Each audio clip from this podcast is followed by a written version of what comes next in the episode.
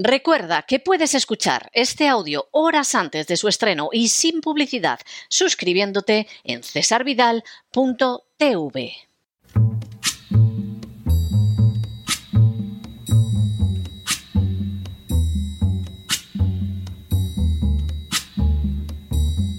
La voz con César Vidal, desde el exilio. When the night has come and the land is dark and the moon is the only light we'll see. No, I won't be afraid. Oh, I won't be afraid just as long as you stand, stand by me. Muy buenos días, muy buenas tardes, muy buenas noches y muy bienvenidos a esta nueva singladura de La Voz. Soy César Vidal, hoy es el miércoles 19 de abril de 2023 y me dirijo a los hispanoparlantes de ambos hemisferios, a los situados a uno y otro lado del Atlántico y como siempre lo hago desde el exilio. Corría el año 2013 y más concretamente el mes de junio, cuando el Washington Post y el Guardian publicaron de manera simultánea un documento en el que se mostraba cómo Estados Unidos y las otras cuatro naciones de los cinco ojos, Australia, Canadá, Reino Unido y Nueva Zelanda, habían alcanzado una serie de acuerdos para espiar la totalidad del planeta. A ese documento filtrado siguieron otros que ya fueron publicados por distintos medios de comunicación en Europa y América. Dentro de estos acuerdos, los servicios de inteligencia de Australia, Gran Bretaña, Canadá, Dinamarca, España, Francia, Alemania, Italia, Holanda, Noruega, Suiza, Singapur e Israel recibían datos relacionados con ciudadanos americanos, ciudadanos a los que el gobierno de Estados Unidos sometía a espionaje sin ningún tipo de control legal o judicial. Ese mismo mes de junio, el día 14, la Fiscalía de Estados Unidos acusó de espionaje y de robo de propiedad del gobierno al autor de las filtraciones, un joven que había trabajado para la CIA y que tenía por nombre Edgar Snowden. El propio Snowden había ya señalado al Guardian que no podía en conciencia permitir al gobierno de Estados Unidos destruir la vida privada, la libertad en Internet y las libertades básicas de la gente de todo el mundo con esta gigantesca máquina de vigilancia que está construyendo en secreto. Igualmente, Snowden señalaría, no quiero vivir en una sociedad que hace este tipo de cosas. No quiero vivir en un mundo donde se registra todo lo que hago y digo. Es algo que no estoy dispuesto a respaldar ni admitir. Tanto el gobierno americano como el británico iniciaron inmediatamente acciones para impedir que la documentación aportada por Snowden se pudiera seguir publicando, de tal manera que salieron a la luz unos 26 documentos de un total de 58.000. Simplemente con lo que quedó revelado, se puso de manifiesto un sistema de supervisión global que se había quitado de encima muchos de sus frenos históricos tras los ataques del 11 de septiembre de 2001. Las autoridades secretas locales habían dado poder a la Agencia de Seguridad Nacional para entrar en los teléfonos, el Internet y los registros de localización de poblaciones enteras. De manera bien significativa, los más espiados no habían sido los ciudadanos de otros países, sino los de los propios Estados Unidos.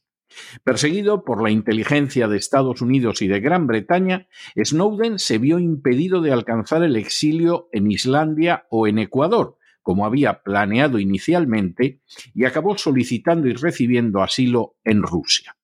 A día de hoy, ninguno de los miembros de la administración Obama ha sido objeto de enjuiciamiento o castigo alguno por estas acciones.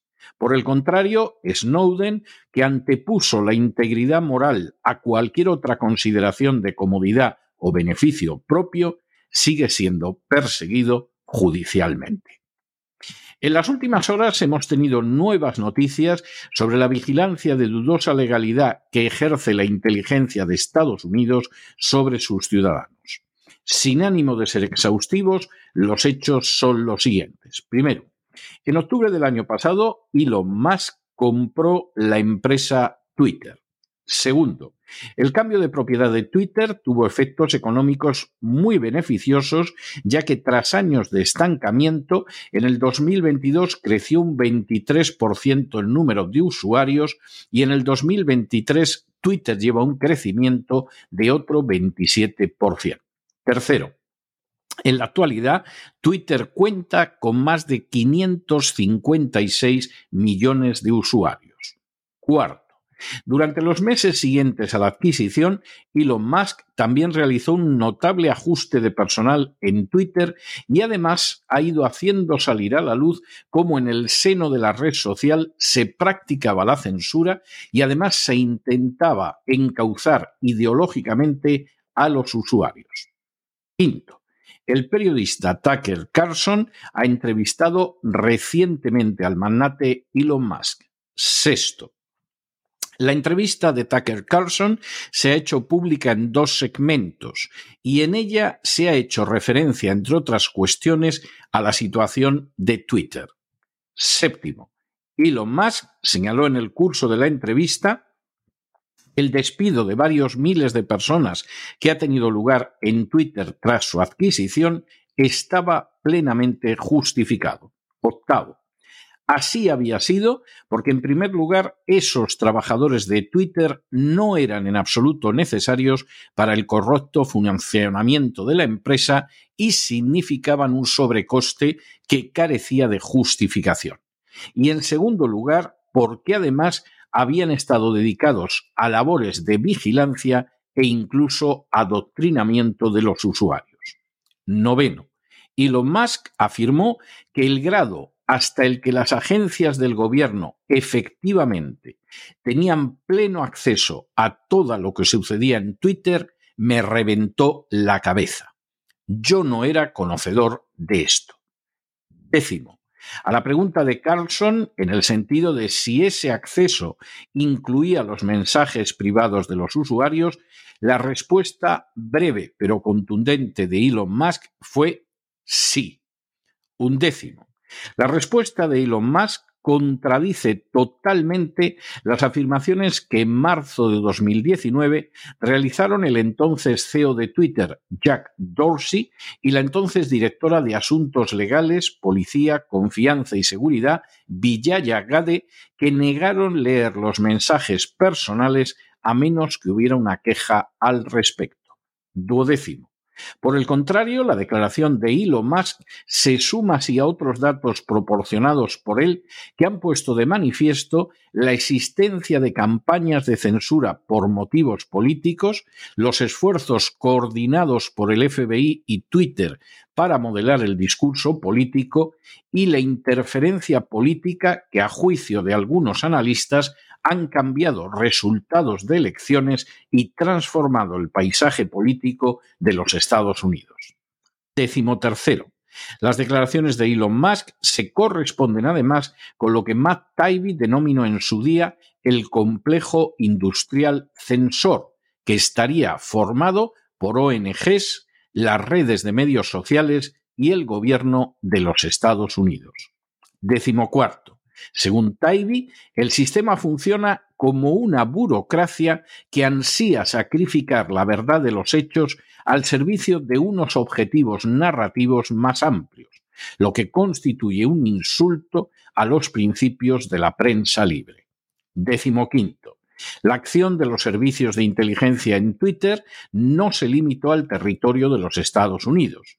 De hecho, el año pasado fue condenado por espionaje Ahmad Abuammo, un egipcio que trabajaba como administrador de medios en Twitter y que espiaba para Arabia Saudí. Abuammo había recibido regalos y dinero a cambio de entregar datos a la inteligencia saudí sobre usuarios de Twitter que fueran críticos con el saudí Mohammed bin Salman. Décimo sexto.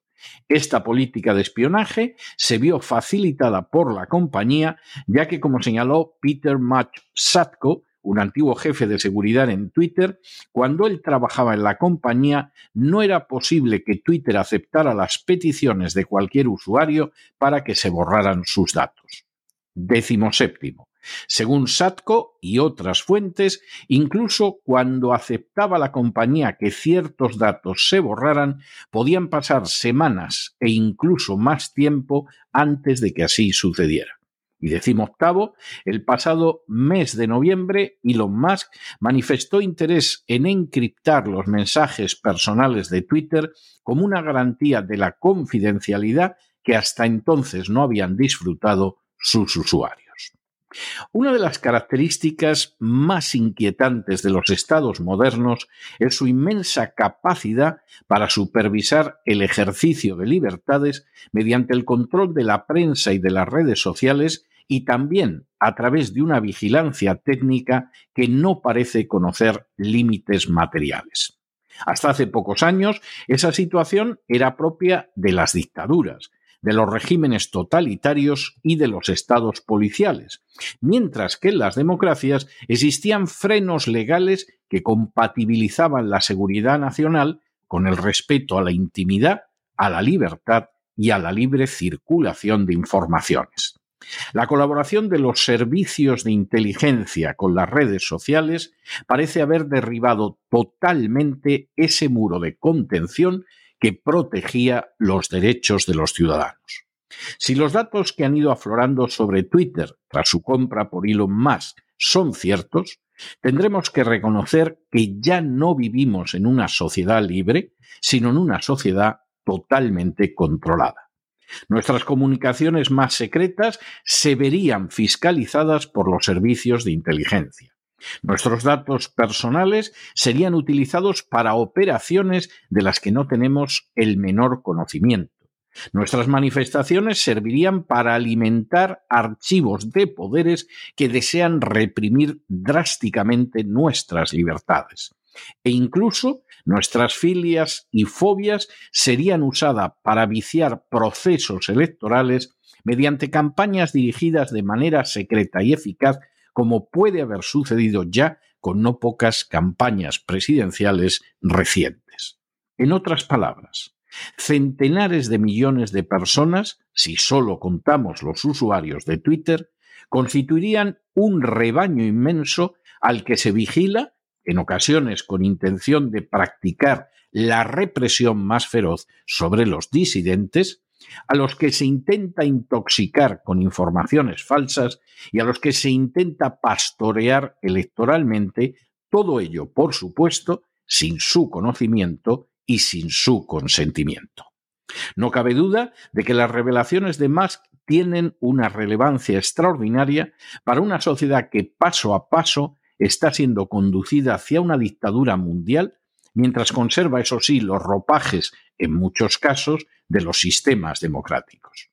La pregunta ahora es si los culpables de esa trágica situación continuarán siendo impunes, como sucedió con la administración Obama, y si los que se atreven a decir la verdad en alto se verán empujados a la huida, al exilio y a la cárcel, o si, por el contrario, la sociedad reaccionará para revertir lo que es un innegable camino hacia la tiranía.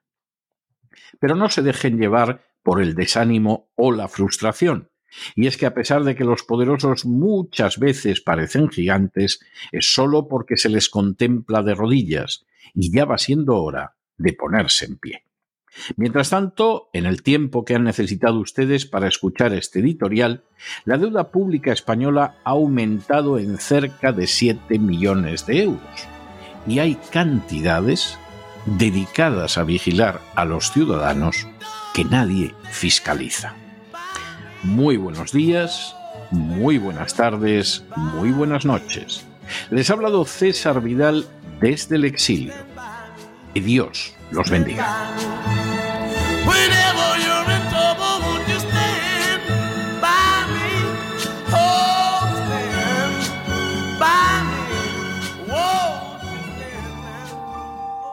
Esta sección está patrocinada por crowdfunding con el siguiente mensaje. Nuestro Señor Jesucristo, el único Dios verdadero, es misericordioso y nuestro Salvador.